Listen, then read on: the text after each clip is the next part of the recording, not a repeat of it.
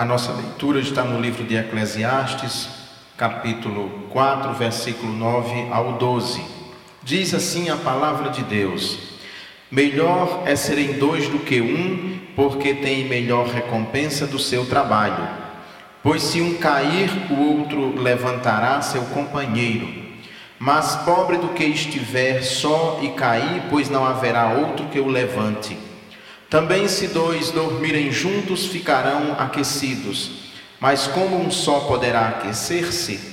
Um homem sozinho pode ser vencido, mas dois conseguem defender-se. E o cordão de três dobras não se rompe tão facilmente. Vamos orar. Deus bendito, ó Senhor, tenha misericórdia de nós e o que o teu Espírito Santo de saber e de entendimento nos dirija nesta breve reflexão. Trabalhe o nosso coração, purifique os nossos lábios, trabalhe os nossos ouvidos para ouvirmos essa palavra e que, uma vez lançada em nosso coração, ela possa crescer e dar frutos, no nome de Jesus. Amém. Tem um livro, é um calhamaço, se chama O Senhor dos Anéis. É de um autor inglês, Tolkien, esse livro foi lançado há muitos anos e tem alguns anos que foi feito um filme, três filmes: A Sociedade do Anel, As Duas Torres e O Retorno do Rei. É muito bonito esse filme, essa história. E Tolkien, que a escreveu, era um cristão, uma pessoa que conhecia a palavra de Deus e meditava nela. E nesse livro nós podemos encontrar paralelos muito interessantes, inclusive com, com a própria Escritura, com o próprio texto sagrado. Mas, logo quando começa a saga do Anel, se reúnem na casa de um homem chamado Elrond, na verdade, um elfo chamado Elrond, e lá é feito o conselho de Elrond, e ali é formada a Sociedade do Anel, com nove pessoas, quatro hobbits que eram moradores do condado. Um dos hobbits é o portador do anel, Frodo Bolseiro. E, além dos hobbits, cinco outras pessoas: um anão, Gimli, um elfo chamado Legolas. Anões e elfos eram inimigos dentro do universo do Senhor dos Anéis.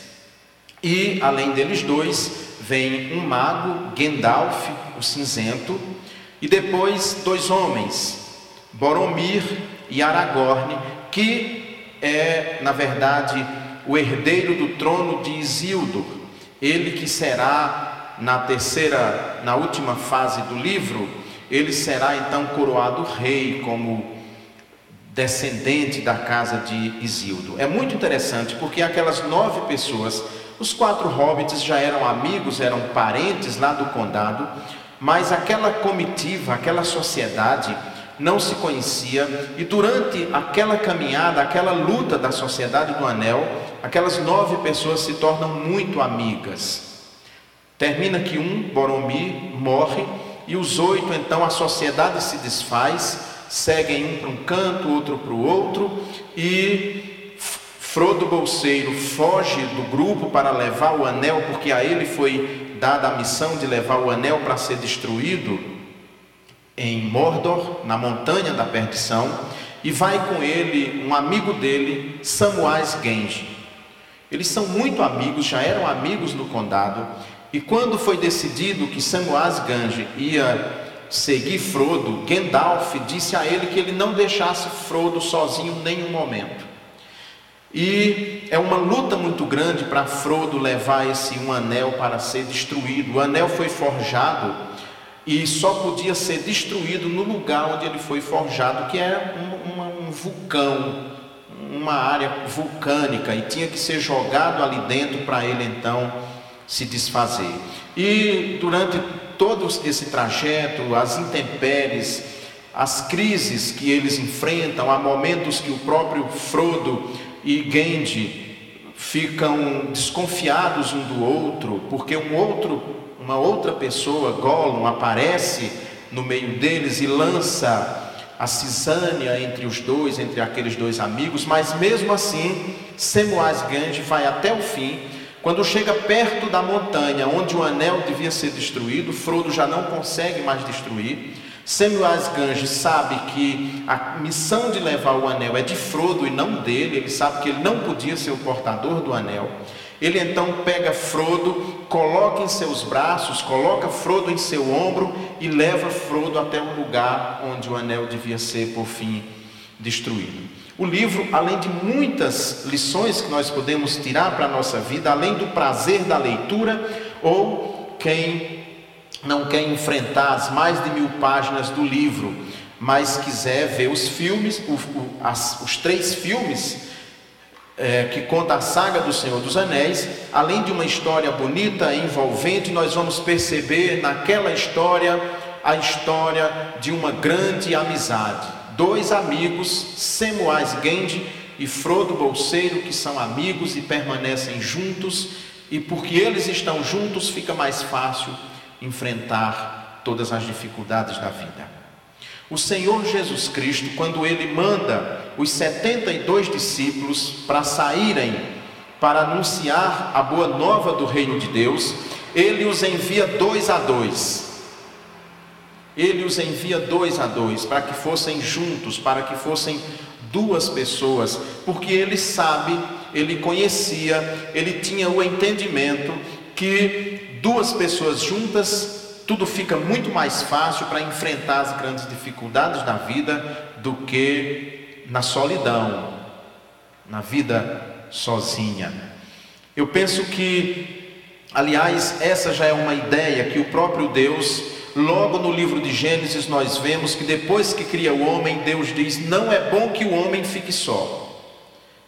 Ele faz então uma mulher para ser companheira do homem, uma companhia para que o homem tivesse alguém com quem pudesse conversar, com quem pudesse dividir suas alegrias e também os seus momentos de tristeza e de solidão. Os amigos, e esse é o tema geral dessa nossa reflexão de hoje, os amigos fazem toda a diferença na nossa vida. Nós já falamos aqui sobre amizade, porque durante essas, esses dias todos nós temos falado sobre o amor de Deus, a misericórdia de Deus e também sobre a amizade, a esperança. E nós já falamos sobre essas questões da amizade, como é importante a gente ter amigo, e já vimos também que nem sempre os amigos verdadeiros que nós temos excedem os dedos de uma mão. Aquele que conseguir preencher os cinco dedos de uma mão de cinco verdadeiros amigos, ele pode se considerar um homem feliz, uma mulher feliz, porque nós sabemos que amigos verdadeiros são muito poucos. Mas esses amigos que nós temos, ainda que sejam poucos, eles fazem muita diferença na vida de qualquer pessoa eles fazem o diferencial nos momentos importantes de nossa vida. O primeiro ponto que nós vemos aqui, que o autor de Eclesiastes nos mostra, que é o versículo 9 diz: Melhor é serem dois do que um, porque tem melhor recompensa do seu trabalho. Então nós vemos que os amigos fazem toda a diferença é no ambiente de trabalho. Quando nós temos no nosso ambiente de trabalho um amigo, uma amiga que nos ajuda, um amigo que pode nos ouvir quando nós não estamos bem, um amigo que se alegra conosco, uma amiga que se entristece quando nós estamos tristes, uma amiga que participa do nosso dia a dia, o ambiente de trabalho sempre fica muito melhor. É muito ruim é muito difícil e requer de nós muito sacrifício quando o ambiente de trabalho é um ambiente hostil. É muito ruim a gente sair de casa para ir trabalhar e saber que naquele lugar onde nós estamos não tem um amigo sequer com quem nós podemos contar, com quem nós podemos conversar. Não tem um amigo sequer que partilhe conosco os nossos sonhos, as nossas ideias, os nossos gostos. seja o time de futebol que se torce no dia que o time ganha, você saber que chega no ambiente de trabalho e encontra aquele seu amigo que também viu o jogo, que também vai se alegrar, ou o seu time perdeu e você chega no ambiente de trabalho, sabe que vai encontrar um amigo que também está triste que vocês vão poder conversar, avaliar aquele jogo, inclusive dando ideias de como poderia ter tido um resultado diferente. Tudo isso faz diferença na nossa vida dentro do ambiente de trabalho. O autor de Eclesiastes, ele detecta, e olha que o livro de Eclesiastes, cuja autoria é atribuída a Salomão, é um livro conhecido pelo pessimismo, um livro conhecido pela forte dosagem de existencialismo, um livro que mostra a vida muito crua, a vida muito difícil nas suas grandes dificuldades. É um livro, e nós já estudamos esse livro aqui na nossa igreja, todo ele. É um livro que nós retiramos dele muito poucas palavras de esperança para a nossa vida, muitas palavras de incentivo, mas esses versículos, especialmente esses versículos, eles trazem para a nossa vida um alento, uma esperança, porque eles nos falam sobre o valor da amizade. E primeiramente ele fala desse valor dentro do ambiente de trabalho. Por isso que dentro do nosso ambiente de trabalho nós precisamos cultivar boas amizades. Precisamos mais do que cultivar boas amizades, precisamos plantar e manter essas amizades. Nós na grande caminhada da vida temos amigos que nos acompanham desde a infância, a adolescência, a juventude, a idade adulta, amigos que estão conosco durante toda a nossa caminhada. E isso é sempre muito importante, porque nós sabemos com quem devemos contar, sabemos que não seremos traídos, sabemos que na hora do sufoco aquela pessoa em quem nós confiamos vai ficar do nosso lado. Primeira questão que nós precisamos ver nesse texto é que os amigos fazem diferença no ambiente de trabalho e que nós devemos cultivar essas boas amizades no ambiente de trabalho, seja qual for esse ambiente de trabalho. Muito mais do que o ambiente de trabalho, nós podemos também colocar e aplicar esse texto que é importante que aqui na igreja nós tenhamos amigos aqui dentro da igreja. É claro que, mesmo numa igreja como a nossa, pouco numerosa, nós não somos amigos de todo mundo igualmente, da mesma forma. Há algumas pessoas com quem nós temos uma amizade muito mais próxima, mas cada um de nós deve pensar neste momento e visualizar quem na igreja eu penso que é realmente meu amigo, minha amiga. A gente sempre observa, a gente está na igreja, numa função de liderança e fica observando a igreja. Algumas pessoas chegam, se sentam e vão embora e você não vê conversando com ninguém, falando com ninguém, sem vínculo nenhum dentro da igreja. O vínculo seja dentro do ambiente de trabalho, seja dentro da igreja, o vínculo pessoal, o vínculo de amizade com os nossos semelhantes é fundamental para a nossa permanência, inclusive, naquela igreja. Muitas vezes nós não estamos bem, até pensamos em sair, mudar de igreja, ficar em casa, mas nós às vezes não fazemos isso porque temos um amigo, uma pessoa de quem nós gostamos muito e vai na nossa casa e nos chama e nos incentiva e nos traz de volta. Então, é importante esse cultivo da amizade em qualquer ambiente que nós frequentarmos. O texto evidencia dentro do ambiente de trabalho, mas é preciso que sejamos e tenhamos amigos em todo e qualquer lugar. Mesmo nas redes sociais, onde os amigos são superficiais, o Facebook permite até 5 mil amigos. 5 mil, muita gente rapidamente atinge essa quantidade de 5 mil amigos, mas nós sabemos que daqueles 5, 5 mil amigos, amigos mesmo você tem só aqueles que são seus amigos mesmo, do dia a dia, de verdade, que encontram você, que conversam, que sabem o seu nome, sabe o nome de seus filhos, o nome de seus pais, de sua esposa, do seu esposo, que participa de sua vida. Então, é, nós sabemos que ali, mesmo naquele universo, você tem um ou outro que realmente é seu amigo, que na hora que alguém começa a criticar, a falar mal, como é tão comum nas redes sociais, aquela pessoa chega e defende, eu conheço por isso, por aquilo, por aquilo outro, e defende. Esses são os amigos. O autor eh, deste livro diz que quando nós temos um amigo no ambiente de trabalho, isso pode fazer toda a diferença na nossa vida. Outro lugar que nós vemos que os amigos fazem toda a diferença é nos momentos de fraqueza. Versículos 10 e 11 diz assim: Pois se um cair, o outro levantará seu companheiro. Mais pobre do que estiver só e cair, pois não haverá outro que o levante. Também, se dois dormirem juntos, ficarão aquecidos, mas como um só poderá aquecer-se?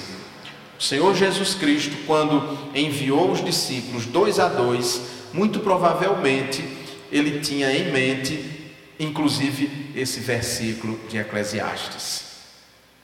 Porque ele sabe que quando dois, quando duas pessoas estão juntas, é muito mais fácil de quando uma não estiver bem, a outra levantar, erguer.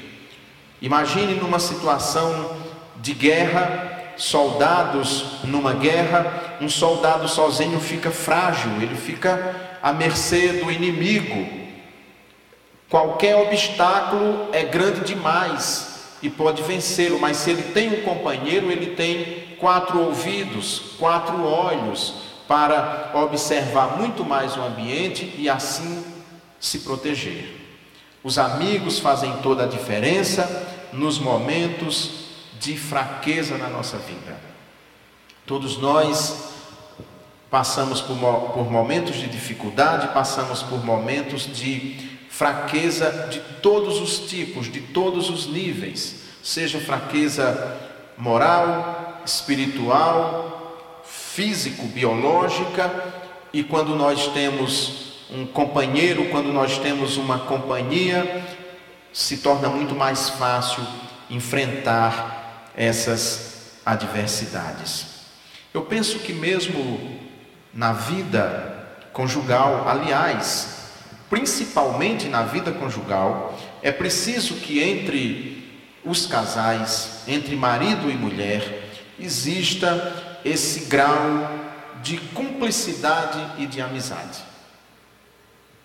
Se não existir essa amizade, esse cuidado, esse olhar atento, nós sabemos que muito facilmente essas relações se desfazem. Porque as relações a dois muitas vezes são sustentadas por dinheiro, por fama, por insegurança, mas tudo isso são falsos sustentáculos de relacionamentos. O que faz com que um relacionamento realmente seja profundo, duradouro e que esse relacionamento tenha de fato significado é se houver esse companheirismo, essa cumplicidade, porque Sempre que a gente não estiver bem, sempre que a gente enfrentar alguma dificuldade, nós sabemos que tem alguém que vai nos erguer, que vai nos levantar. Por isso que ele diz que aquele que está sozinho sempre enfrenta muita dificuldade, porque quando ele cai, não tem sequer quem o levante. a, Bíblia, nós precisamos sempre entender isso da palavra de Deus. além da palavra de Deus contar a grande história de amor de Deus pelo seu povo, o pacto que ele fez com Abraão de salvar a humanidade e abençoar a humanidade por meio de Abraão, o livro, a Sagrada Escritura, traz também conselhos práticos para a nossa vida que são muito importantes, ainda que nem se creia que ela é a palavra de Deus, ainda que nem se creia que ela é uma palavra de salvação. Ou seja, qualquer pessoa de qualquer religião, qualquer pessoa que nem tenha nenhum tipo de credo, que nem creia em Deus, mas que neste momento está ouvindo essa mensagem, ela sabe que aqui traz conselhos que são importantes para a vida de qualquer um de nós. Quando nós temos amigos, esses amigos fazem a diferença, inclusive nos nossos momentos de fraqueza. E um amigo que no momento de fraqueza faz é nos empurrar ainda mais para o fundo do poço, na verdade, ele era um falso amigo, na linguagem popular, ele era amigo da onça e não nosso amigo de verdade. O amigo verdadeiro é aquele que, quando vê que nós não estamos bem, nos alerta, chama a nossa atenção com cuidado, com amor, com afeto, com carinho, mas não nos deixa no erro. O verdadeiro amigo não nos deixa no erro, ele nos adverte, ele nos exorta. E quando nós caímos, ele nos levanta. E quando nós continuamos caído, ele chega, cura as nossas feridas, nos dá consolo, incentivo, ânimo, até que nós nos levantamos, nos reerguemos. Se nós não desenvolvermos na nossa vida verdadeiras amizades, nós estamos falhando no nosso grande relacionamento com os nossos semelhantes. Evidentemente, e já mencionei isso tantas vezes aqui, nós não precisamos ter um milhão de amigos, como diz a canção popular. Há uma canção popular que diz: Eu quero ter um milhão de amigos e bem mais forte poder cantar. Nós nem precisamos de um milhão de amigos. Se nós tivermos dois ou um que seja, já é suficiente para a nossa vida não cair no vazio, na indiferença e nós mesmos não sucumbirmos diante das dificuldades da vida. Por fim, nós vemos nesse texto que os amigos fazem toda a diferença nos protegendo na batalha. Diz assim: um homem sozinho pode ser vencido, mas dois conseguem defender-se, e o cordão de três dobras não se rompe tão facilmente. Aqui eu abro um parênteses para lembrar que as grandes lutas sociais elas só aconteceram porque muitas pessoas se envolveram naquelas lutas. Nesse domingo, quando nós estudamos sobre Moisés, no grande contexto dos heróis da fé do livro de Hebreus, nós vimos toda a liderança de Moisés, mas também nós sabemos que, a despeito de tudo aquilo que o Senhor Deus havia determinado, só foi possível toda aquela manifestação porque havia no Egito mais de dois milhões de judeus que se uniram num só propósito, que foi seguir ao seu líder Moisés e enfrentar Faraó e os seus exércitos e sair do Egito para adorar no deserto e mais do que isso, para fazer a sua grande caminhada até a terra prometida. Então, quando diz aqui que o laço, o cordão de três dobras, ele é muito mais forte, nós sabemos que isso é uma verdade. Quando muitas pessoas se unem em busca de um só propósito, quando muitas pessoas fazem coro num só propósito, tudo fica mais fácil, tudo fica mais muito mais, muito mais fácil mesmo, essa é a palavra, de se conseguir, sejam ganhos sociais, quando nós pensamos nas grandes lutas sociais da classe trabalhadora, lutando por, por a redução das horas de trabalho, que no início da Revolução Industrial chegava a 12 horas por dia, crianças trabalhando 10, 12 horas por dia, e isso foi reduzindo, reduzindo, isso não foi presente de ninguém. Isso não foi presente da classe empresarial, dos patrões, mas foram os trabalhadores que se uniram em torno de um, ob um objetivo comum, de uma luta comum e conseguiram a redução da jornada de trabalho, conseguiram o descanso remunerado nos fins de semana se trabalhava de dia, de domingo a domingo, não havia descanso, não havia sequer respeito à lei de Deus, que reserva um dia na semana para o descanso, o louvor e a adoração. Se temos fim de semana remunerado, se temos férias remuneradas à classe trabalhadora, se tem férias e se tem décimo terceiro, se tem aposentadoria, tudo isso é porque as pessoas se uniram, elas viram que o cordão de três dobras fica muito mais difícil de ser quebrado, e foi por causa dessa luta que hoje nós podemos nos aposentar. O que acontecia antes, quando alguém chegava numa idade que não podia mais trabalhar, era simplesmente jogada, era simplesmente descartada e ia viver enfrentando grandes dificuldades. Esse texto nos mostra então a importância da união das pessoas, da união dos amigos, da união daqueles que lutam por objetivos comuns para conseguirem os grandes avanços que nós tivemos no mundo. Se não fora isso, se cada um continuasse individualmente, cada um no seu canto, se um não se solidarizasse com os outros, o mundo seria muito mais difícil. Isso começa com laços de amizade.